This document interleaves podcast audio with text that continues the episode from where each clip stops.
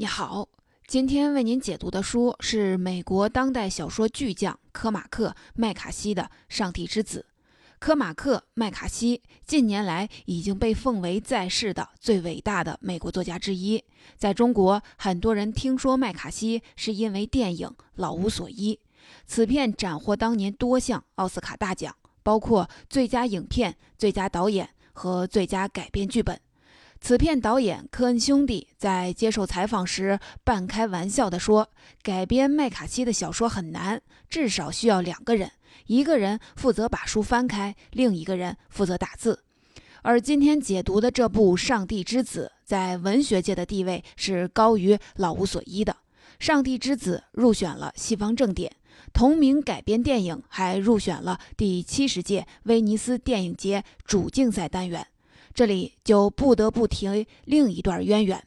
原来出版于1973年的《上帝之子》和大导演希区柯克1960年上映的经典名作《惊魂记》，都是基于同一桩真实的犯罪事件。三十年后，这个案子又衍生出我们耳熟能详的经典电影《沉默的羔羊》。这到底是一个什么案子呢？我简略的说一下。一九五七年，美国威斯康辛州平原镇警方侦破了一起针对女性的连环杀人案。骇人听闻的是，警方在凶手家中发现用受害人人皮缝制的衣服。据凶手供述，他会穿上这种皮衣来假扮早已去世的母亲。这种离奇惨案是否能挖掘出艺术价值？你或许有一些怀疑。我想说，艺术作品是一种人性的实验室，可怕的悲剧反而可以是宝贵的样本。例如，俄狄浦斯王就是一个杀父娶母的乱伦者，而莎翁笔下的四大悲剧其实都非常的血腥。亚里士多德认为，观看悲剧能够唤起恐惧与怜悯，最终得到一种感情的净化。净是干净的净。说到这里，你可能还有一点疑惑。读者是得到净化了，但一个变态杀手又怎么净化成上帝之子呢？希区柯克的《惊魂记》字面直译其实就是精神病人，但麦卡锡并不满意希区柯克的改编，把一切都归结为心理变态。麦卡锡要借这个极端特殊的悲剧，写出关于人类存在境况的普世预言。因此，小说主人公莱斯特·巴拉德刚登场。麦卡锡就直接写道：“他是一个上帝之子，大约和你一样。”我认为上帝之子至少有三重属性，所以接下来的讲解也将分为三部分。第一部分，我将巴拉德视为罪犯，回顾一下他的犯罪人生；第二部分，我将巴拉德视为预言化的人类，聊聊人的困境；第三部分，我将巴拉德视为扭曲颠覆的爱神。谈谈爱的救赎。我们先来回顾一下案情。故事经过麦卡锡的改编，已经与原型相去甚远，与希区柯克的《惊魂记》更是大相径庭。事情发生在一九六零年代，美国田纳西州阿巴拉契山区的一个小镇。小说开篇是一场热闹的房地产拍卖会，不少买家从很远的地方坐车赶来。现场甚至还有乐队，简直就像是一场嘉年华。不远处的谷仓里，有一个白人青年愤怒地看着这一切。他就是莱斯特·巴拉德。小说对他的描述是：个子不高、邋遢、胡子拉碴。萨克逊和凯尔特血统，一个上帝的孩子，大约和你一样。这个拍卖会拍卖的，原来就是他的祖宅。巴拉德的身世，小说里后面陆续的补充的，这里我就为您全盘托出了。他的祖父靠冒充军人领取抚恤金，还与三 K 党有瓜葛。母亲早已和人私奔了，父亲则在他十岁时上吊自杀。可以说，这个家族道德堕落，经济衰败，至巴拉德这代连祖宅都保不住了。巴拉德提着一把来福枪走入了拍卖会。高喊：“这是老子的地盘，全都给我滚出去！”他拿枪指着拍卖师，拍卖师却笑着说：“又不是我把你房子拿走的，而是县里干的呀！你就是打死我，又有什么用呢？”与此同时，围观者中早有一个人拿着斧子，悄悄走到巴拉德身后，用斧柄猛击巴拉德后脑。巴拉德直挺挺地倒在地上，头上鼓着大包，耳朵里流出鲜血。不仅如此，他的头从此以后再也没法摆正了，他只能歪着脖子，永远一副好像在偷窥、偷听什么的样子。从自家祖宅遭受驱逐以后，巴拉德找到了一间猎人废弃的木屋。这个木屋几乎只是一个木屋的架子，因为内墙大多数板条已经拆下来当柴火烧掉了，而墙外的荒草却长得像屋檐那么高。巴拉德打扫了房内的动物粪便，又搬来了一个床垫儿晚上生起火吃烤的半生不熟的土豆，在蛇、蜘蛛和震天响的蟋蟀叫声中睡去了。巴拉德白天无所事事，就提着来福枪到处的闲逛。有时候他站在高处俯览过去的祖宅，假装举枪射杀新的买主；有时候他会去捡一点垃圾换酒喝。巴拉德还喜欢跑到山脚下看路边车子里的情侣亲热。这里小说还讽刺了一下巴拉德想必从小耳濡目染的种族主义。巴拉德趴在车外偷窥，为白人女子跟黑鬼亲热而深感不忿。直到车门打开，车主下来打他，他才发现那就根本不是一个黑人。可见，所谓的黑鬼只是巴拉德这类底层白人自己编造的幻觉罢了。说到这里，不知道你有没有联想起一个人？我想到了一个，那就是鲁迅笔下的阿 Q。这个阶段，巴拉德和阿 Q 很像。明明一无所有，却戒不掉祖上阔绰的幻觉。而虽然贫穷、孤独性压抑，但他毕竟也没有是做什么太出格的犯罪行为，反而是警察随意欺压的对象。阿 Q 始终拖着一根辫子，巴拉德则始终拖着那把来福枪，看似都是无用的坠物，但区别后者就出在这把枪上。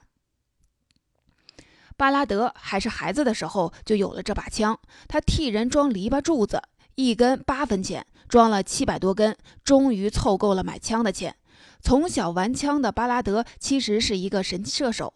小说随后安排他去一个类似夜市的地方玩射击游戏，连中三次大奖，赢回三个大型毛绒玩具、两只熊和一只老虎。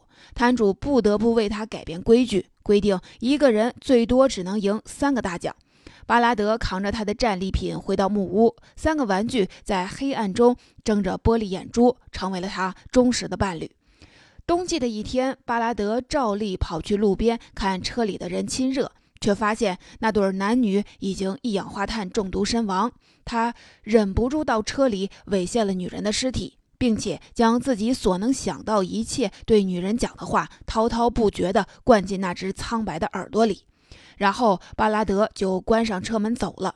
可是走着走着又折回去，把两具尸体身上的钱包掏出来，又从前排拿了一只手电和一瓶喝了三分之一的威士忌，然后又关上门走了。等走到山脚公路岔口的地方，他再一次掉过头，这次他直接把女尸扛了回去。我必须在这里多说一句，这是一个混合了可耻、可怜、可悲和可笑的场景。麦卡锡完全没用一句心理描写，就将巴拉德复杂微妙的心理变化刻画得淋漓尽致，体现出极高的艺术天才。而第二天，巴拉德拿着偷来的钱去女装店为尸体买新衣服，则是这种黑色喜剧的延续。巴拉德不知道女尸的尺寸，只能对店员说：“你有身体很重，简直有一百磅。”而店员却以为巴拉德在开玩笑，还告诉他不合身的话可以来换。巴拉德给女士买衣服，其实不仅是为了打扮，更重要的是，这让他找到了一种假装正常男友的感觉。巴拉德从小失去家庭，十岁时面对上吊的父亲的尸体一言不发，不哭不闹，看不出什么伤心。然而，这种创伤令他对正常家庭有着深深的向往。我还可以补充一个细节：巴拉德把女尸扛回家之后，在他端坐的木屋里。而巴拉德自己却再次跑到门外，假装刚刚回家，而家中有了个女人在等着他。这种再平常不过的生活场景，对于巴拉德而言却是天大的奢望。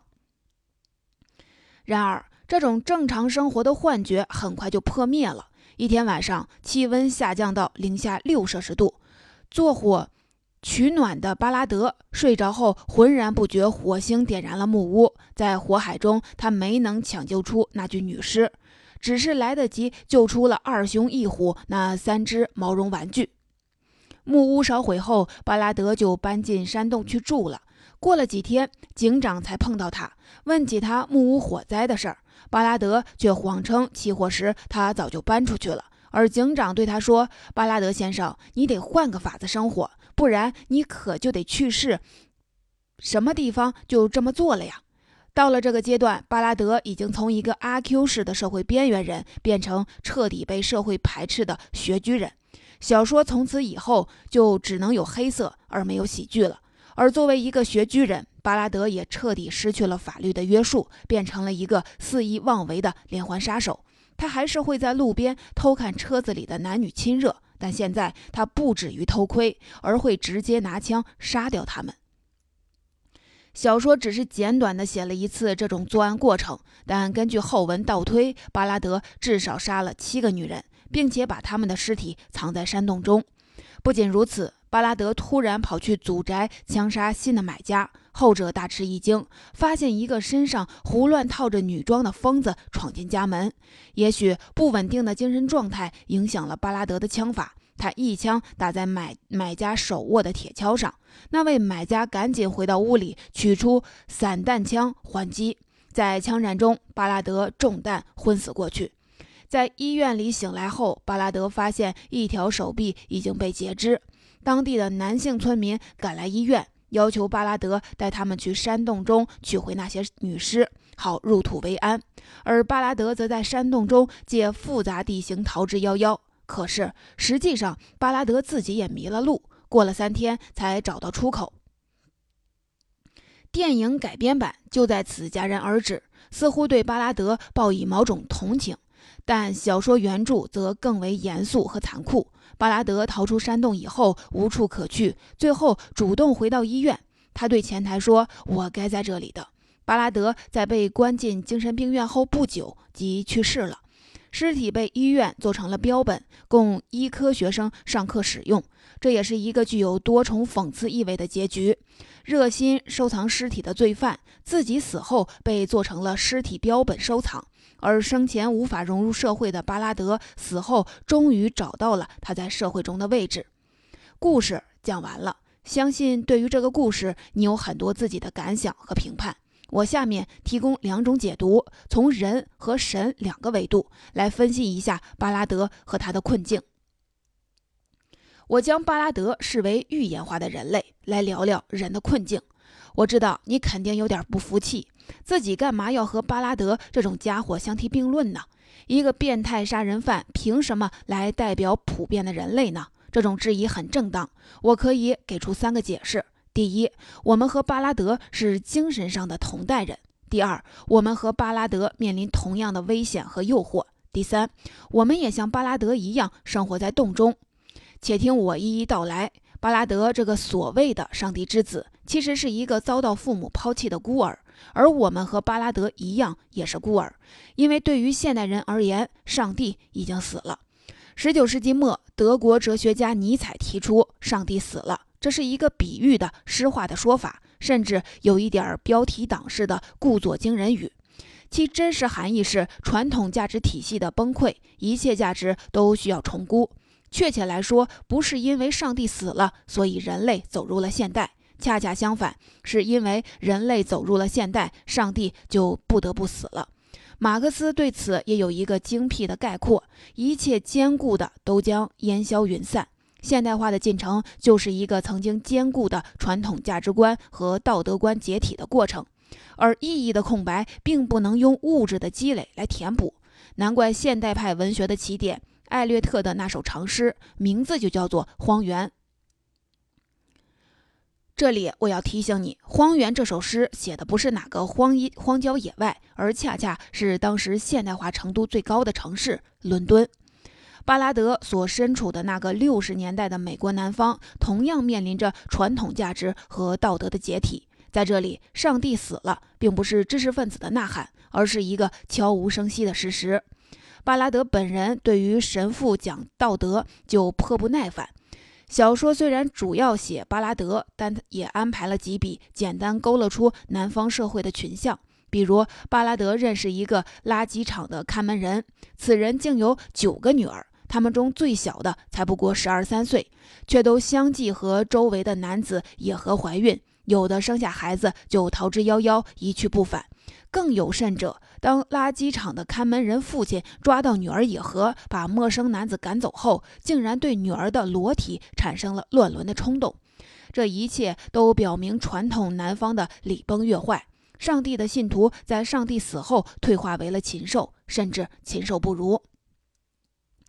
小说临近结尾时，还写到了一场大洪水，不仅淹没了巴拉德藏身的山区，更淹没了小镇的城区。当然，这里明显指涉圣经中上帝毁灭人类的那场大洪水。上帝之所以要毁灭人类，是觉得人类已经堕落的不可救药。那么，这个小镇是不是也堕落的不可救药呢？证据马上来了。警长乘着冲锋艇在小镇上巡逻，接到报告，枪店被抢劫一空。我们要注意，巴拉德之所以变成连环杀手，其客观条件还是在于有枪。可以说，多一条枪就有可能多一个罪犯。也许哪天某个居民交不起税，房子被拍卖，他就会拿起偷来的枪报复社会。一个正常人和巴拉德的距离，也许只是一把枪和一栋房子。听到这里，你或许会说：“好吧，虽然上帝的约束不管用了，咱们不是还有法律吗？”那么，请让我再填补一个小说中的插曲。这件事儿发生在巴拉德发现第一具女尸之前。冬日的一天，巴拉德闲逛时发现树下躺着一个妇女，衣衫不整，不省人事。巴拉德走上前拍了拍她，问她冷吗？不料妇女醒来后一口咬定巴拉德要强奸她。还告到了警察局，警长也不分青红皂白，就将巴拉德关了九天九夜。讽刺的是，监狱里的伙食反而要比巴拉德自己搞的那些要好得多。这种对法律的怀疑贯穿了现代派的文学作品，比如卡夫卡的《审判》，比如加缪的《局外人》。这些作品证明，法律的一次误判足以毁掉人的一生，而且这种误判本身具有系统性和必然性。以巴拉德为例，由于他是一个没有房子也没有工作的游民，警长就根本不会相信他说的话，甚至可以说，警长根本没有义务去保护一个不纳税的人。这里我要点出警长的名字——菲特，其实就是命运的意思。法律如果像命运一样无常，那就糟了。麦卡锡通过警长的名字，几乎很直白地提醒我们：当上帝和法律最终被命运替代，我们就失去了一切道德和规则的保护，等于像巴拉德和动物一样，在野蛮的社会丛林中听天由命、弱肉强食、自生自灭，一切都变成了和命运的对赌。既然法律并不存在宗教式的终极审判，一个人完全有可能违反法律而不受惩罚。那么犯罪的诱惑自然极大。一个人并不需要有枪在手，也许只要有一支笔和一个橡皮图章，就能犯下危害社会的滔天大罪。这种事儿当然早已屡见不鲜了。那如果一个人老老实实、安分守己、恪守道德、谨遵法律，有再大的困难和不公都逆来顺受，而绝对不报复社会，你说这样的人总不能再给巴拉德代表了吧？我要告诉你。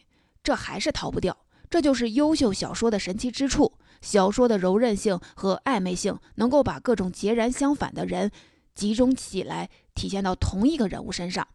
人类学家向彪提出过一个“工作洞”的概念，他说，现代人工作就像跳进了一个洞里，发疯般的继续咬牙忍受，期待着几年之后从洞里爬出去。他们坚信幸福将开始于自己从洞里爬出来的那一刻，那时就有足够的资本做自己乐于做的事儿，或者单纯的享受挥霍。你看，在活成洞穴人这件事儿上，现代人与巴拉德是一个德性。而如果我们把巴拉德山洞藏尸的行为类比为辛辛苦苦的存款，就反而显出巴拉德好像也挺正常的，而正常人好像也挺可悲的。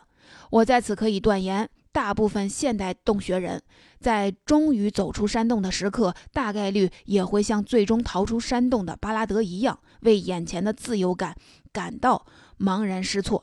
你可以想想。《肖申克的救赎》里面的囚犯在终于获得自由以后，往往只能自杀。总而言之，麦卡锡在巴拉德这个人物身上浓缩了对于当代人颇为悲观的看法：活着很难，活着很累，活着很危险。危险不仅是指被坏人伤害，也是指自己堕落成带个伤害的坏人。然而，同样在巴拉德身上，麦卡锡也用倒错和戏仿的方式塑造了一个神。巴拉德身上具有神性，你是不是怀疑自己听错了？毕竟比起神，巴拉德明显和恶魔更为接近。而且咱们上面讲了那么多，不是都在讲上帝死了以后，现代人陷入道德、法律、生活的困境吗？不要着急，因为我这里说的神不是基督教的神，而是希腊的神。我们知道，西方文明的源头是两希，即希伯来和希腊。麦卡锡本人也对两者都有极深的研究，这倒不是他自己说的，因为他坚决不接受采访。这是他的一个邻居说的。这位邻居碰巧是大哲学家教授，他经常和麦卡锡聊哲学，并说麦卡锡反复阅读过柏拉图全集。这里我要再补充一下。柏拉图是希腊最伟大的哲学家。英国哲学家怀特海也说过，两千年的西方哲学史不过是柏拉图的一串脚注而已。好了，现在我们回来谈谈巴拉德身上的神性。我们知道，希腊神话里不是只有一个上帝，而是有众神。你能猜到巴拉德是哪个神吗？揭晓答案或许会让你大跌眼镜。这个答案就是丘比特。当然，丘比特是罗马人的说法。大家比较熟悉，按照希腊人的说法，应该叫做艾洛斯。柏拉图有一篇著名的对话录，叫《会饮》。会饮就是大家聚在一起喝酒聊天儿，而聊的主题就是艾洛斯。下面我来总结一下他们的聊天成果。艾洛斯就是爱欲之神，本身只是指强烈的欲望，而并不区分爱情和性欲。艾洛斯粗鲁，不修边幅，打赤脚，居无住所，总是随便躺在地上。艾洛斯总与贫乏为伴，却总在图谋美好的东西。艾洛斯是很有本事的猎手，经常有些鬼点子。艾洛斯介于美与丑、善与恶、有知与无知之间。所以你看，艾洛斯是不是很像巴拉德呢？我还可以补充一点。艾洛斯，也就是后来罗马人口中的丘比特，其艺术形象往往是手持一张弓，而巴拉德也是走到哪儿都拿着一把来福枪。丘比特的弓能带来爱情，而巴拉德的枪却只能带来死亡，或者说只能带来被死亡和谋杀所玷污的畸形的爱。这样说来，巴拉德不仅是一个变态的人，也是一个变态版的爱神。为什么作家要塑造一个变态的神呢？如果我们把希腊的神看作是强化版的人，那作家故意写一个扭曲倒错版的神，意图就是强化批判和讽刺的程度。巴拉德的藏尸癖其实同样和现代人的生活现实相去不远，比如所谓的成人电影，很大程度上只是数码版的藏尸癖的而已。而且早有研究表明，沉迷于网络色情的人会对真实的爱人缺乏兴趣，有些人甚至会丧失正常的性生活能力。我们要注意，藏尸癖并不仅仅是一种扭曲的性癖，而且是一种更为普遍的认知缺陷。在理想和现实错位的时候，不惜扭曲甚至牺牲有血有肉的现实，也要达成事实上不可能达成的理想。比如说，家族按照自己的设想去塑造孩子。往往会令孩子很痛苦，极端情况下还会逼死孩子。再比如，一个男人非要以初恋情人的标准来要求眼前的伴侣，那么对于这个伴侣来说，不仅是一种羞辱，也是一种扼杀，把一个活生生的人变成了冷冰冰的替代品。而这也正是希区柯克另一部经典名作《迷魂记》的情节。不过，在正版的艾洛。斯神话中，收集美丽的身体只是一个初级阶段。接下来，艾洛斯还会体验到普遍的美，进而是灵魂之美、知识之美。这里我需要补充说明一下，哲学家的字面意思就是爱智慧的人，爱智慧、爱身体与爱灵魂。在柏拉图的哲学中是三位一体的，这就是柏拉图认为的完美人生。巴拉德本人显然并没有条件来完成这种柏拉图式的修炼，但我想说，也许有一个人真的完成了，那就是作者此书作者的科马克·麦卡锡。实际，麦卡锡本人也是一个流浪的隐居者，早年非常的贫穷，甚至到了连牙膏都买不起的地步。但是他又坚决不工作，因为他认为工作会浪费他创作的时间。所以专门找一些修汽车、拉石匠啊之类的零活糊口。麦卡锡小说虽然一开始卖的不好，但得到的评价却一直很高，有福克纳继承人的美誉。然而他却坚持不接受采访，哪怕揭不开锅了，都拒绝大学的演讲的邀请，因为他认为作家只能用作品说话。中年以后，麦卡锡荣获了一系列的大奖，包括麦克阿瑟天才奖。美国国家图书奖、普利策奖等等，商业上也取得了巨大的成功，但他仍然保持隐居，只不过这时候是隐居到了一群国际顶尖的科学家中间，成为圣塔菲研究所的常驻研究者。我想，麦卡锡的人生和作品恰好体现了对自然之美、灵魂之美和知识之美的不懈追求。以上就是这本书的主要内容，最后来总结一下。《上帝之子》是受到一起美国著名连环杀杀人案的启发而写的，但是和同样基于此案改编的经典电影《惊魂记》有着截然不同的追求。麦卡锡不希望把一切责任推给心理变态的杀手，而是希望这个变态杀手能够在某种程度上代表我们每一个当代的普通人。从人的角度来说，《上帝之子》代表了当代社会在上帝死后的价值观、道德观的空虚混乱。并且导致当代人生活在危险和困局之中。从神的角度来说，上帝之子是一个颠倒错乱版的艾洛斯。作者以此讽刺了当代人心中潜伏的藏尸癖，也就是只能追求一个将死的理想模板，却无法和活生生的人沟通生活。